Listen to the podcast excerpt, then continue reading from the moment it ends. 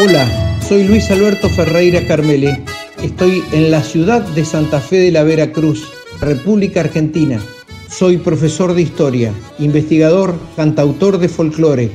Si hablamos de globalización, localización o post-globalización, yo le antepongo Latinoamérica, Argentina, ser nacional. Le antepongo nosotros y los otros. ¿Quiénes somos? ¿Hacia dónde vamos? Ese es el desafío. Me gustaría conversar con ustedes, dialogar acerca de nuestra nacionalidad. Aquí estamos, parados en un punto en que la historia nos desafía. Hacia ese interrogante vamos, pero con respuestas. Los invito a que podamos escuchar y dialogar sobre esto.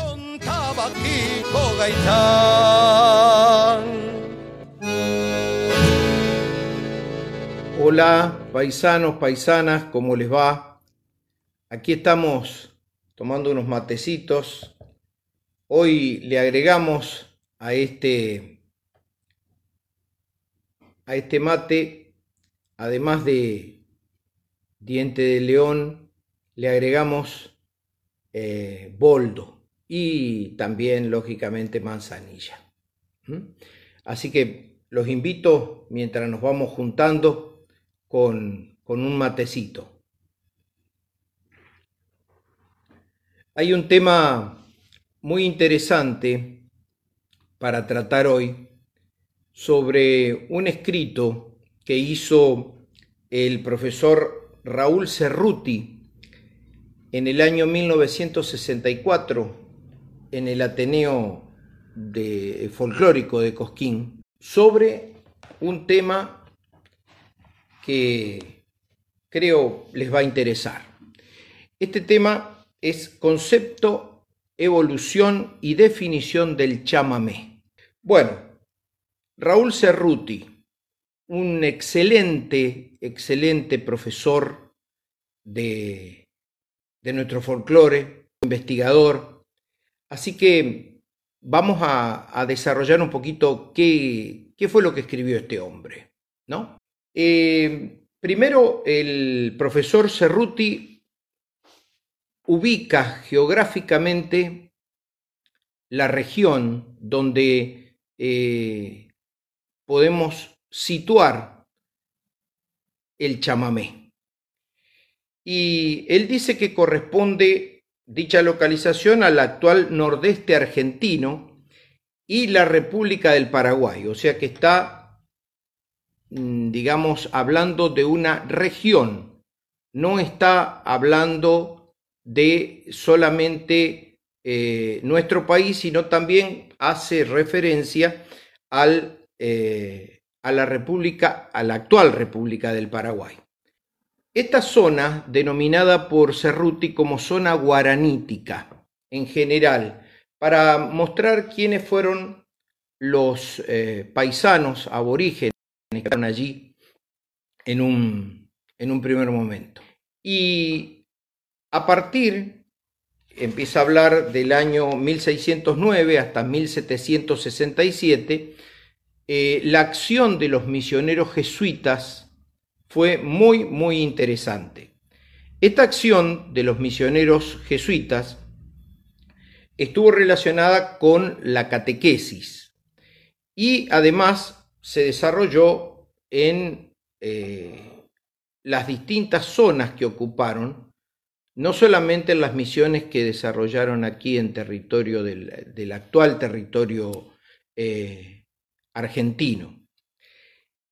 Lo que menciona Cerruti y que acompaña eh, la teoría de Carlos Vega es la teoría de la imitación de las danzas que se traían desde Europa y que aquí se reelaboraban. Se reelaboraban. O sea, no es una cuestión de decir, bueno, se copió todo y no se reelaboró nada. Sí se reelaboró. Y esa reelaboración en un primer momento, estamos hablando de la época colonial, hace referencia a música y danza que eh, lógicamente no hablaba en ningún momento de parejas tomadas o enlazadas. Habla de eh, parejas sueltas. ¿sí? A partir de 1810, dice el profesor Cerruti, para dar un momento aproximado, las cosas empiezan a cambiar con, con respecto al tema de las danzas y con respecto al tema de la música, principalmente porque mm, las formas cortesanas van dejando lugar a las picarescas e intencionadas. Eh, por lo tanto, estas formas picarescas e intencionadas van a modificar la forma en que se bailaba. Bruno Jacobella da toda una opinión muy interesante, una versión muy interesante con respecto al tema de la historia de los bailes de parejas enlazadas. Entonces, Bruno Jacobella va a decir que el sistema de civilización jesuita, estoy eh, mencionando textual, ¿eh? estoy citando textual, sistema de civilización jesuita ha de atribuirse tal vez la inexistencia de los bailes de parejas sueltas que caracterizan a todo el resto del país, porque los jesuitas y el doctor Francia no fue luego más benigno, eh, el doctor Francia haciendo referencia al Paraguay. Eh, no permitían fiestas familiares sino públicas, con danzas, juegos y representaciones escénicas armadas por ellos. Y solo en fechas especiales, de modo que los bailes de Perú no entraron profundamente a la zona y cuando eh, se produjo la expulsión de la Compañía de Jesús, se abrió la región hacia el Río de la Plata. Era la época de los bailes de parejas tomadas. ¿eh? Aquí tenemos esa reflexión. Eh, una vez que nos ubicamos en el siglo XIX, la gran novedad en la danza llega al Río de la Plata vía París, vía Francia. Las parejas adoptan una actitud distinta para el baile y la interpretación de los ritmos que hacen furor en los salones de moda europeos. En vez de realizar los desplazamientos separados del uno del otro, se enlazan y se toman entre sí para bailar. Es la época del vals, la mazurca, el yotis, la polca y la habanera. Con relación al tema de la habanera y de la polca, hay unas cuestiones muy interesantes que menciona Cerruti.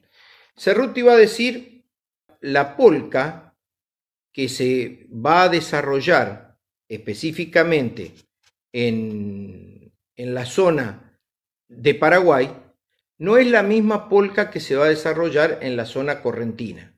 Son dos polcas distintas. Esto es lo que dice el profesor Cerruti. Carlos Vega, en el panorama de la música popular argentina, identifica eh, con el nombre de polca a tangos antiguos, milongas, habaneras y por supuesto a la polca misma. Se refiere Vega a que por allí se la confundía a la, a la polca con estos otros ritmos. Lo que sí es indudable, continúa Cerruti, es que la polca paraguaya, de cuyos orígenes reales no podemos hacer nada más que suposiciones, estamos hablando del año 1964, eh, ha adquirido características propias y personalidad definida. El epicentro de la polca ha estado desde un principio en la República del Paraguay. De ahí su designación de polca paraguaya, como ya dijimos. Se va a extender a todos los ámbitos de la región guaranítica o mesopotámica y es así que la polca avanza hacia el sur, adentrándose en el litoral argentino. En esto hay que hacer mención de que una vez que llega la inmigración, va a ingresar un este, instrumento muy interesante porque lo vamos a adoptar eh, y se va a adoptar rápidamente y rápidamente eh, los sectores rurales y además este, algunos músicos también en las zonas urbanas van a tomar el acordeón. El acordeón diatónico de una hilera, posteriormente desplazado por el de dos y tres filas de botones. Eh, es de origen alemán, clasificado dentro de los aerófonos a fuelle. Eh, va a ir reemplazando, dice Cerruti, va a ir reemplazando eh, rápidamente al arpa. Son instrumentos distintos. Uno es cordófono y el otro es aerófono. Así estamos en las postrimerías del siglo XIX y asistimos a la presencia dominante en el litoral argentino de una polca, llama él, acordeonizada, que irá adecuándose a las posibilidades del instrumento preferido para su interpretación. Poco a poco se hace más lenta y más llorona, aunque mantiene similitud con la forma original venida del Paraguay. Nace así la polca correntina, iniciando su desarrollo dinámico y personalización progresiva. La polca correntina va a aparecer.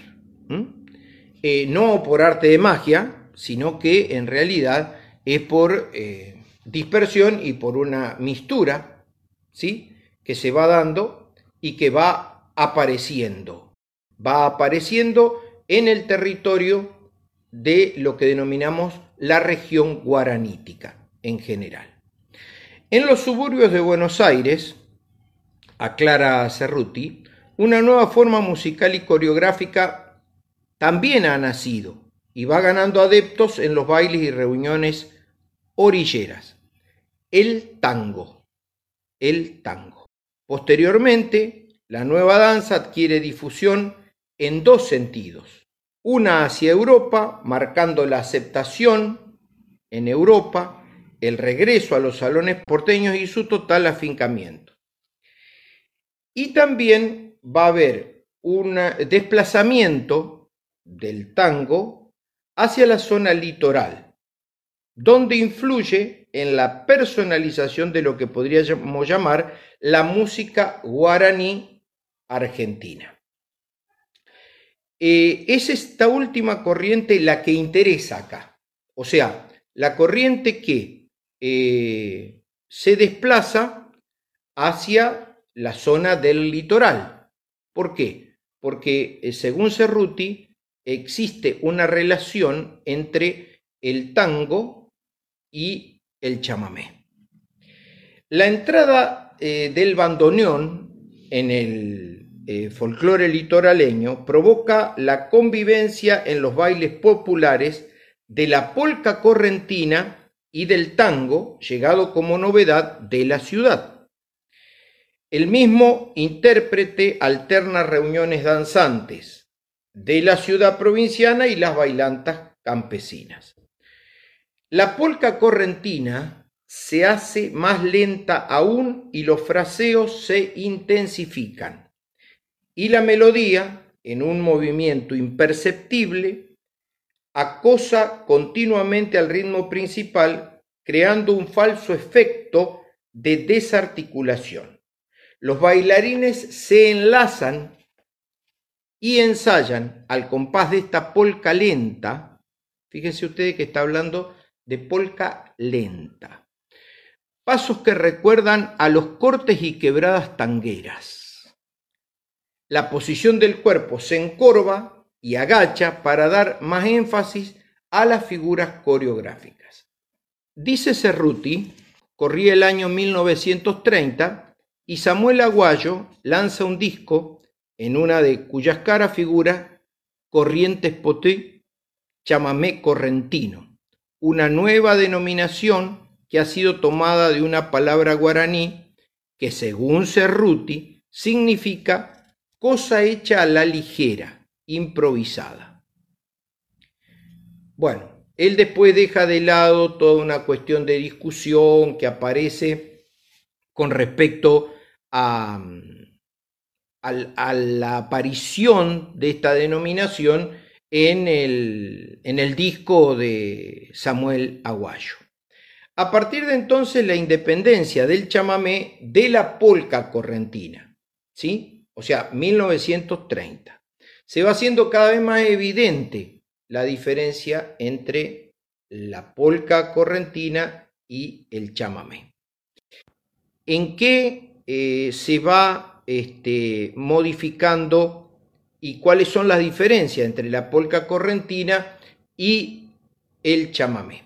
Fíjense ustedes que eh, es interesante leer que Cerruti dice, especialmente en la faz rítmica donde la acentuación a contratiempo aumenta la cadencia sincopada. Y esto es ya historia reciente. Estamos hablando de 1964, casi actual. El contrabajo, que es otro instrumento que se este, incorpora por aquel tiempo, en su función de instrumento acompañante, eh, va dándole un matiz muy interesante a lo musical porque va marcando ciertas notas, le van a dar un color distinto, ¿eh? Un color distinto. Vamos a dejarlo hasta ahí. Al igual que los otros ejecutantes, el contrabajista toca de oído y su técnica se ajusta en un todo al sentido integral de la interpretación. A esta altura de la exposición, estimo necesario, dice Cerruti, eh, considerar algunas reflexiones que surgen como consecuencia del análisis precedentemente expuesto. Bueno, eh, a partir de ahí empieza con un análisis que va a llevar a, varias este, definiciones.